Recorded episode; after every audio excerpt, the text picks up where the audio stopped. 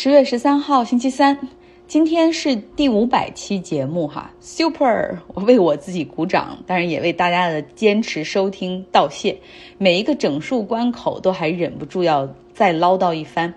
我知道有的朋友认识我好几年了，但有的朋友可能是最近几周通过关键词的搜索才找到了这个小众的精品节目。其实呢，播客和公众号简直就像一片茫茫的海洋一样。这个节目没有醒目的名字，也没有炫酷的外包装，就像一颗沙粒一样很普通，等待着浪涌，把它带给更多的人。我觉得你能听到，绝对是缘分。像我今天就尝试在 Podcast 里面去搜索，比如搜索国际新闻或者国际时政这样的大词儿，搜起来根本就没有我。但如果搜一些新闻关键词，能源危机啊，就一下子就可以找到我。呃，这也反映了我节目的一个特点，就是紧追热点，哈，每个工作日都更新。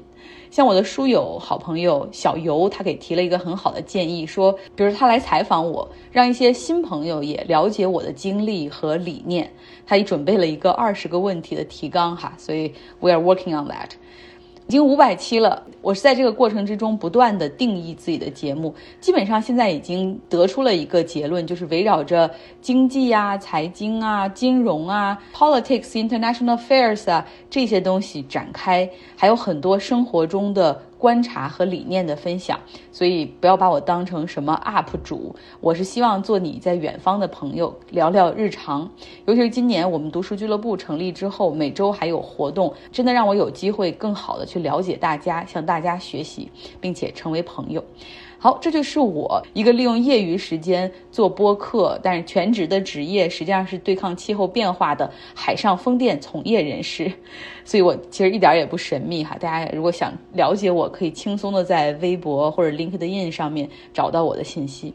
好，来说今天的新闻。今年和明年有不少国家都要进行大选，我昨天还说了一嘴捷克大选的情况，然后有朋友就留言提醒我说：“你咋不说日本呢？人家日本都产生了新的首相。”这确实我给忽略了，一方面是因为假期哈，十一假期一下子就过去了，而另外一方面就是我经常看到的媒体，他们并不是很关注日本的政坛。不关注是有原因的哈，呃，不是说日本不重要，作为世界第三大经济体，日本很重要，但是它的政坛是出奇的稳定，自民党是万年执政党，就基本上是很难遭到挑战，六十五年里面可能就丢到过两三届哈。他们首相更迭虽然很多，但是都是因为他们自民党内部各种派系权力的博弈。国家政治更多的是看这个党内的政治哈，所以西方媒体的关注就不是很多。不论是哪个派系上来，其实整个自民党执政的大方向，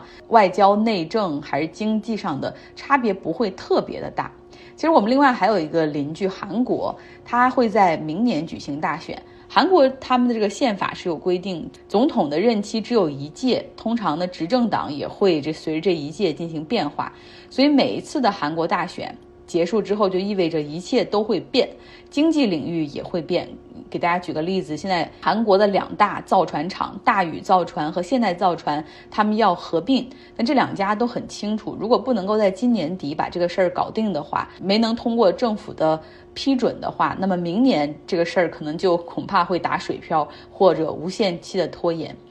但是西方媒体对韩国政坛关注度也不高，主要是太复杂了，更换过于频繁。像我甚至说不出韩国哪个是强势党派，然后执政党是什么名字，我也说不出。像我做海上风电嘛，我比较关注韩国市场，有时候会跟韩国朋友聊天儿，然后我就会很纳闷儿哈，他们在韩国南部光州那个地区，当地政府计划了很大的就是 aggressive 的开发方案，但是周边又没有什么太大的城市带和工业区，然后远距离的输电大家都知道耗损也比较大，所以这样现实吗？然后他告诉我说，像光州地区的那个执政的政府是文在寅，也就是现在的韩国政府的这个执政党，所以。在文在寅这个层面，他们不断强调韩国要进行新能源转型啊等等，然后这地方上自然同一个执政党，他们也要跟上很多哈，但是多少能够落实是个问号。我那个朋友告诉我说，你看吧，明年大选之后，可能一切都会变。好，我们来说说哈，日本的新任首相岸田文雄。我自己在做研究之前，一般会想一些问题哈，就是我出于一个朴素的想法，我对到底想弄明白什么。呃，第一个问题就是安倍辞职之后，菅义伟担任首相，没干多久，这为什么就更换呢？这掐指一算，也只有这个首相也就当了一年的时间，对吧？那第二个问题就是日本，他会在今年十月底开始大选。为什么不等到选举结果结束之后？比如其他国家的这个首相的更迭呀，一般都是到大选结束之后，这个党魁有没有领导的好，取得好的结果，对吧？你能不能够去当首相或者当总理，都是看百姓的投票。大选结果完了之后，那为什么日本这边马上要大选了，还临阵的要换总裁、换新首相呢？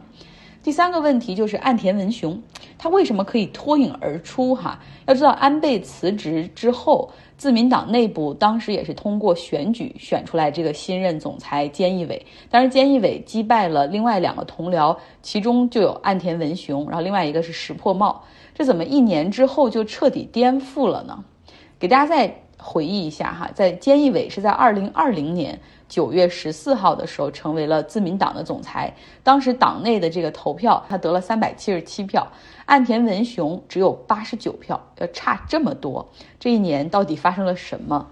呃，在过去这一年里面，我们知道菅义伟当这个日本首相，他公布了令和的这个年号，而且排除万难啊，做了一件很不讨喜的事儿，但是办了这个奥运会。疫情呢，虽然偶有复发，但是全球的情况基本上都一样哈，所以他也做的没有太差。嗯，还有就是他还来到了美国，和拜登见了面。而在今年九月份的时候，这菅义伟忽然之间宣布他不谋求连任了，所以这太有意思了，到底是怎么回事呢？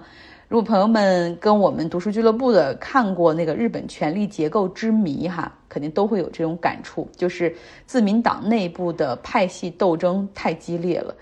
菅义伟完全是被党内的大佬和主要的派系给孤立、给抛弃了。他意识到自己拿不到足够的选票哈，所以就提前退出了。这儿给大家讲一些冷知识，就日本的这个大选指的是他们的众议院的选举，是每四年一次。而自民党的总裁的任期是三年一次，这个设置就很有意思，对吧？然后再加上呢，乱七八糟的，他们这党内的争斗也很多，所以我今天还特意看了一下自民党总裁的选举。哇塞，那个时间表很有意思，有的时候一年可以选两次总裁，上半年一次，下半年一次，中间有的时候可能只间隔四个月左右，有的时候呢是每年都会举行一次总裁选举哈，这也就是为什么我们感觉怎么日本首相总是在换，首相更迭很频繁的原因之一。那说说菅义伟，他呢？当时安倍辞职的时候，安倍的这个自民党总裁任期还剩一年。这个菅义伟虽然当时他也是通过选举成为了自民党的新任总裁，但是那个时候就规定说，你只能把安倍这个任期干完啊，然后你没办法多干，所以你到了二零二一年，你还得再重选。那么在过去一年里呢，菅义伟哈他掌握了这个权力，但是他也得罪了不少人。比如说在横滨市长选举中，他呢是没有选择大家普遍认可的那个人，而是力推他之前上司的儿子参选，结果落败哈。横滨这个城市这么重要的一个城市，自民党在那儿是输掉了选举。然后呢，这个自民党内部很多人就对他有意见。今年下半年为了拜票，他就到处去找，比如找这个麻生太郎、麻生派，呃，然后想去联姻，甚至说可以去进行一些交换。比如说你们麻生派也有冉冉上升的明日之星，我会把他安排到内阁里，怎么怎么样去换取支持。但是麻生说，我不愿意让我的明日之星在一艘已经要沉的船上，拒绝了他。另外呢，安倍所在的新派也不愿意去支持他。看算来算去，票数不够，大势已去。菅义伟就宣布说他不会谋求连任。OK，再来介绍一下岸田文雄，他是何许人也呢？他呢来自政治界名望比较高的岸田家族，他的姑父是前日本首相宫泽喜一的弟弟。那他的父亲就是原来是从商，然后后来进入政界工作，在日本政府里面工作，之后是众议员。岸田文雄从早稻田的法学院毕业之后，哈，短暂的在银行业工作，然后就很快进入到政坛，做自己父亲的秘书。在一九九三年的时候，他竞选众议员成功，哈，你会发现在日本政坛，尤其是自民党的内部，这都快成了一个世袭的党派了。我承蒙你的岳父的恩情，然后我会照顾你的儿子，所以慢慢这样哈，不仅形成了派系，还有家族。岸田文雄在小泉时代进入内阁，后来呢，长期担任外务大臣。他之后能够在自民党内火速上升，是因为他加入了颇有实力的红池会，这个是自民党内部众多派阀的一个。我们来说说自民党吧。自民党它成立于一九五五年，当时是处于一个冷战时期，为了防止苏联势力东扩，然后也为了抑制当时日本的这种工人运动的崛起，哈，等于说是在美国 CIA 的推动之下，当时日本的两大主要的执政党。自由党和民主党，然后宣布合并，所以从一开始，自民党它就不是铁板一块儿，它从一开始就有派系。那这些派系不喜欢彼此，也合不来，从来也不是秘密。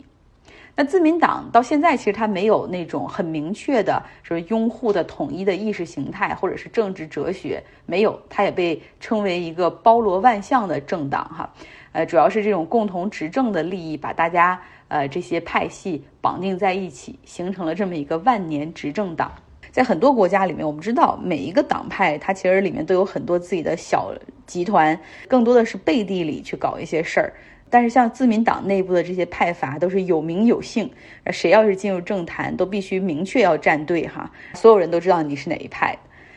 在今年九月末的时候呢，岸田文雄在自民党的总裁选举中胜出。然后十月四号的时候，他宣誓就职，成为了日本第一百任首相。很快呢，十月份的时候，他就要带领着自民党进行议会选举。哈，这我再说一点，其实自民党我们说它是万年执政党，哈，但中间他确实也丢过任期，也输掉过大选。所以在一九九九年之后，自民党就有了一个比较明确的理念，就是他们需要合作伙伴。他们找到了一个很小的一个党派，叫公民党。那个党的规模大概只有自民党的十分之一那么小。然后他们开始联合执政，像一九九九年到两千零九年十年的合作，包括从二零一二年到现在，也是自民党加公民党这样的一个联合执政。公民党在议会里只有三十个席位，自民党在议会里有二百八十多个席位。这就又衍生出来我多一个问题哈，就是日本的众议院总共是四百六十五个席位，其实自民党的它的足够，它已经是超过了半数的大党派了，它其实不需要和任何人阻隔就可以单独执政，可是他为什么要选择拉上公民党一起呢？其实这个问题就很有意思，我又又查了一下，原来他们在竞选中就需要互相配合。像自民党，它的票仓在农村偏远地区，我们之前讲过它跟农协的关系哈。而公民党呢，它在大城市里有很好的支持率，他们之间的竞争其实并不多。在竞选的过程之中，更多的是合作。像公民党，他会向他的这个支持者去推荐自民党的候选人。据说哈，自民党有大概六十个席位都是靠公民党这边配合得到的。所以也就是说，没有公民党的话，那自民党恐怕也在议会中获得不了超过半数的席位。所以日本政治就是这样，你看上去平淡无奇，但是真正再仔细看进去，你发现哦，内容好多。好了。那最近呢，自民党也是公布了他们的这个 party platform，就是针对针对这次选举他们提供的一些议题哈，无非就是要强军呐，要发展经济，控制疫情等等。日本的议会选举会在十月末举行，结果可以说是基本上没什么悬念哈，到时候有了我们再说。